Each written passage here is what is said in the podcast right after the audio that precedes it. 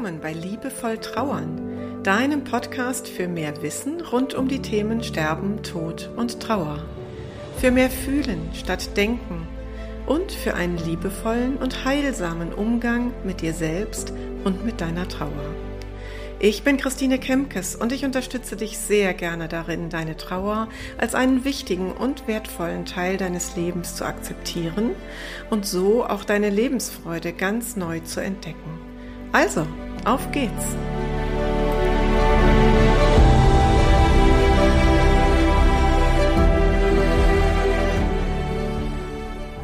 Mit der heutigen Episode möchte ich das Thema meiner letzten Folge noch einmal aufgreifen. Die Episode 69 war ja meine erste Interviewfolge.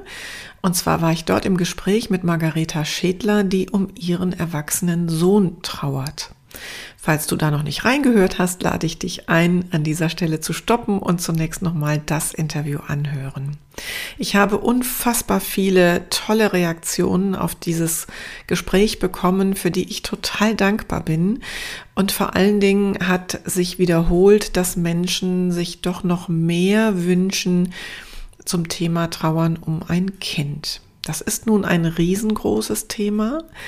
Ich möchte heute eine erste Facette dazu aufgreifen und dann gucke ich mal, wie es sich so weiter ergibt, ob ich noch mal weitere Einzelfolgen dazu mache.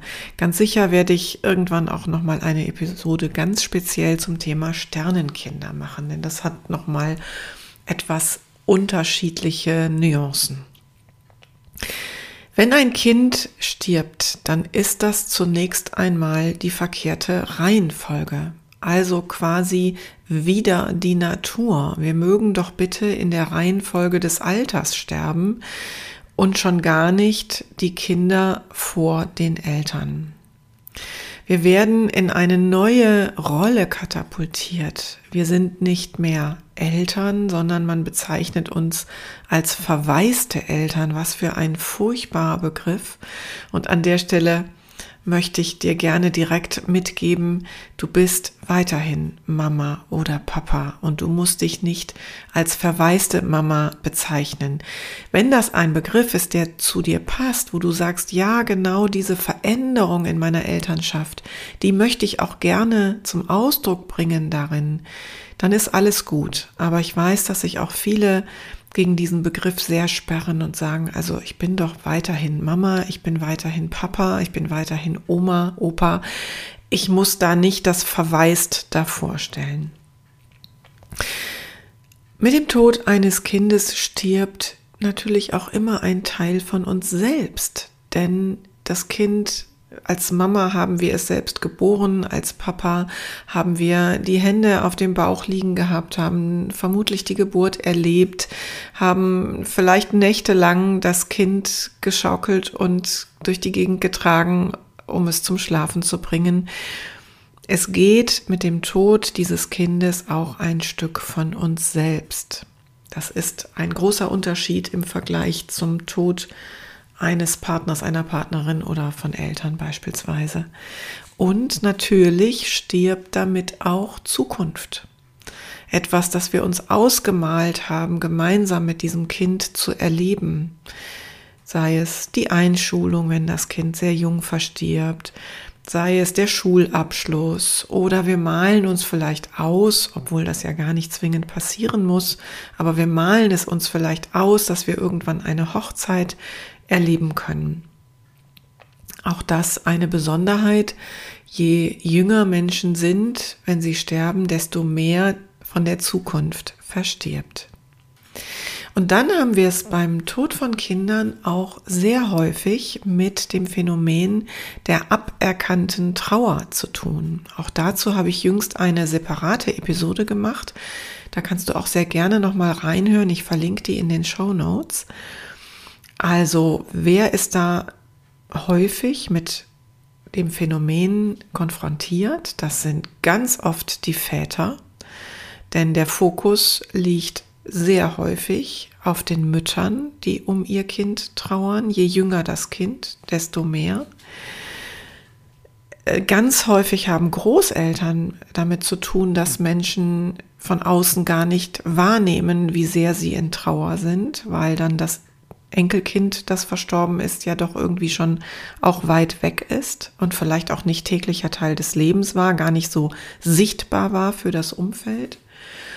Und sehr häufig haben es auch Geschwister von verstorbenen Kindern mit aberkannter Trauer zu tun, weil sich der Fokus der Wahrnehmung auf die Eltern und manchmal sogar ganz speziell auf die Mutter richtet. Und das möchte ich dich bitten, im Blick zu halten, dass da noch andere Beteiligte im Familiensystem sind, die auch trauern, vielleicht gar nicht so sehr sichtbar, vielleicht auch auf eine ganz andere Art und Weise und dann ist es oft einfach schon schwierig, diese Unterschiedlichkeit auszuhalten in der Art der Trauer. Das Thema, auf das ich heute ganz spezifisch eingehen möchte, ist die sogenannte soziale Trauer. Für mich ist Trauern ein sozialer Prozess.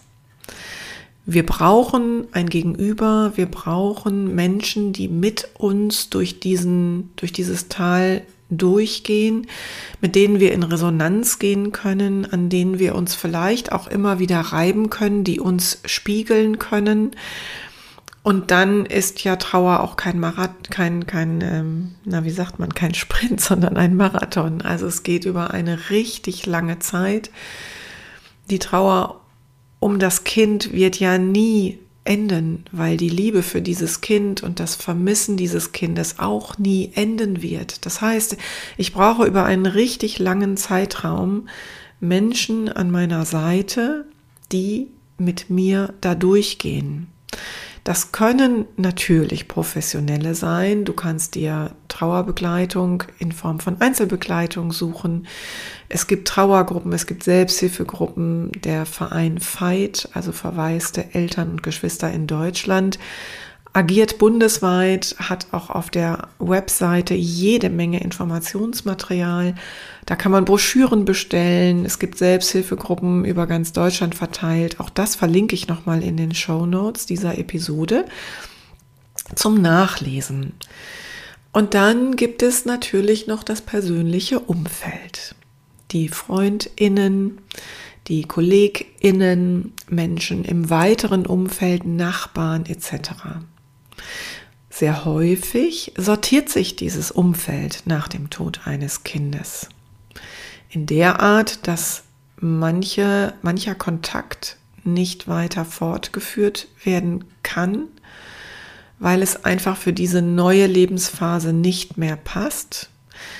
Manche Freundschaften straucheln, aber bleiben bestehen und manche Freundschaften entstehen ganz neu.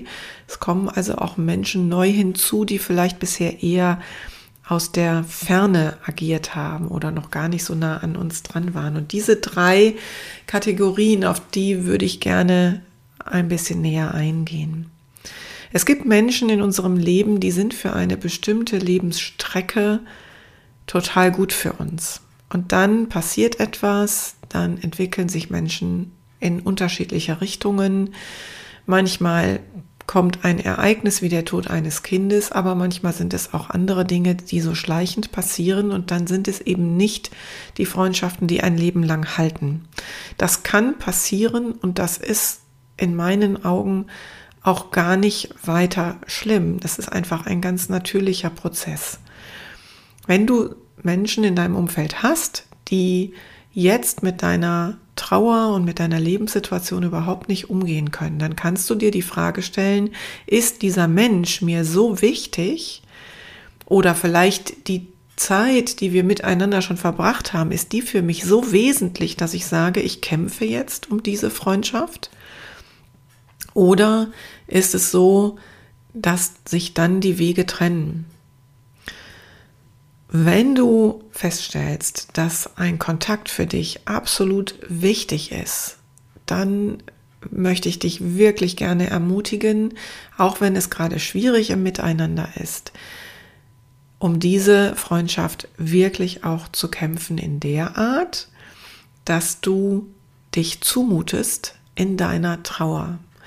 Und vielleicht sogar eine Art Gebrauchsanweisung für dich gibst. Denn was passiert da? Du erleidest einen schweren Verlust. Dein Kind ist verstorben. Dir zieht es den Boden unter den Füßen weg und du findest dich selber ja in einer Situation vor, wie du sie bisher noch nie kanntest. Wie soll dein Umfeld nachvollziehen und nachfühlen können, wie es dir gerade geht und was du brauchst, wenn sie selber noch nie in dieser Situation waren? Also das, was für dich selber so unvorstellbar ist, ist ja für das Umfeld noch viel unvorstellbarer. Das heißt, es braucht Brücken, die gebaut werden zwischen den Beteiligten. Und eine Klientin hat das eben mal als Gebrauchsanweisung bezeichnet. Sie hat damals ihrem Kollegenkreis eine Gebrauchsanweisung gegeben für die Zeit nach ihrer Rückkehr an den Arbeitsplatz. Sie hat genau geschrieben, damals in Form einer Mail vor ihrem ersten Arbeitstag, wie es ihr geht und wonach ihr ist, was ihre Bedürfnisse sind, was sie braucht und was sie nicht braucht. Und einige Zeit später ist ihr aus dem Team tatsächlich zurückgemeldet worden, Mensch, das war großartig, dass du das gemacht hast. Wir waren so unsicher. Wir wussten ja nicht, was du brauchst. Wir wussten nicht, tut dir das gut, wenn wir dich ansprechen oder möchtest du das gar nicht? Reißen wir vielleicht Wunden auf? Das wollen wir aber nicht. Also es war wunderbar, dass du uns gesagt hast, was du brauchst. Und genau das kannst du in deinem Umfeld auch tun.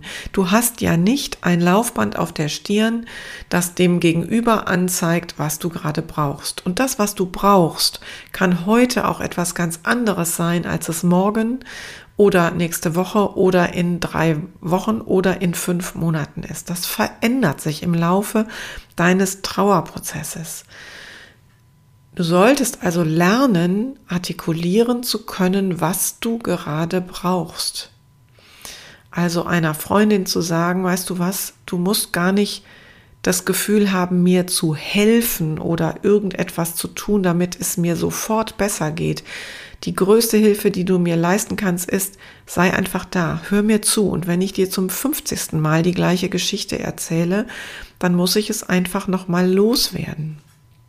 Oder indem du beispielsweise sagst, weißt du was, ich krieg im Moment die banalsten, einfachsten Alltagsdinge nicht geregelt. Könntest du für mich bitte den Wocheneinkauf erledigen? Ich gebe dir das Geld dazu. Oder könnte aus deiner Familie jemand uns am Wochenende den Rasen mähen? Wir kriegen das gerade nicht gebacken. Also es braucht tatsächlich die Fähigkeit, um Hilfe zu bitten und einzufordern, was wir brauchen. Ich hatte eine Klientin, das beschreibe ich auch in meinem Buch Abschied gestalten, da hat sie mir die Geschichte ähm, für geschenkt. Die hat eine WhatsApp-Gruppe gebildet, die nannte sich Das Dorf. Da ging es um die Zeit kurz bevor und rund um den Tod ihres Mannes. Ähm, aber das kannst du auf Trauer genauso beziehen. Sie hat eine WhatsApp-Gruppe aus den engsten Menschen äh, gebildet und dann waren da aber auch einige dabei, die im weiteren Umfeld sind. Und da ging es ihr gar nicht darum, in dieser Gruppe einen großen Austausch zu machen, sondern sie nannte diese Gruppe das Dorf, also das Dorf, was uns trägt durch diese Situation. Und sie hat reingeschrieben, was sie braucht und sie hatte immer binnen weniger Minuten eine Antwort von jemandem, der gesagt hat, ja, weiß ich, bringe ich dir, habe ich, mache ich dir morgen, etc. Also das wäre so eine ganz einfache, praktikable Lösung. Und was es dann, glaube ich, auch immer braucht, ist Geduld. Geduld mit dem Umfeld, aber auch Geduld mit dir selbst. Alle sind in einer neuen Situation und dürfen milde lernen, milde zu sein mit sich selbst und auch mit den Menschen im Umfeld.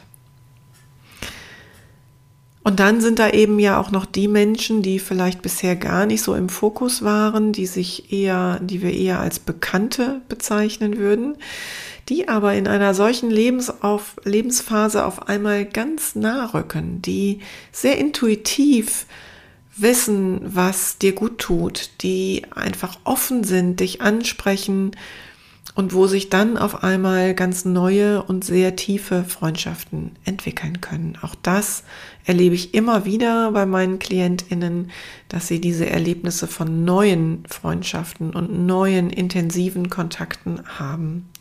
Solche Menschen kannst du natürlich auch ganz konkret kennenlernen in Trauergruppen oder in Selbsthilfegruppen. Und damit hast du Menschen an deiner Seite, die eine vielleicht vergleichbare Erfahrung gemacht haben und wo du dich deswegen nicht so erklären musst, wo mehr automatisches Verständnis füreinander da ist. Das sind meine Gedanken heute zum Thema Trauer ist ein sozialer Prozess und gerade in der Trauer um ein Kind brauchen wir die Menschen um uns herum, die aber gerade in einer solchen Situation auch sehr verunsichert sind, wie sie mit deinem Schmerz und mit deinem Verlust umgehen sollen. Wenn diese Gedanken mit dir in Resonanz gehen und du daraus Hilfreiches ziehen konntest, dann schreib mir das einfach an mail at christinekemkes.de oder schreib mir über die sozialen Medien.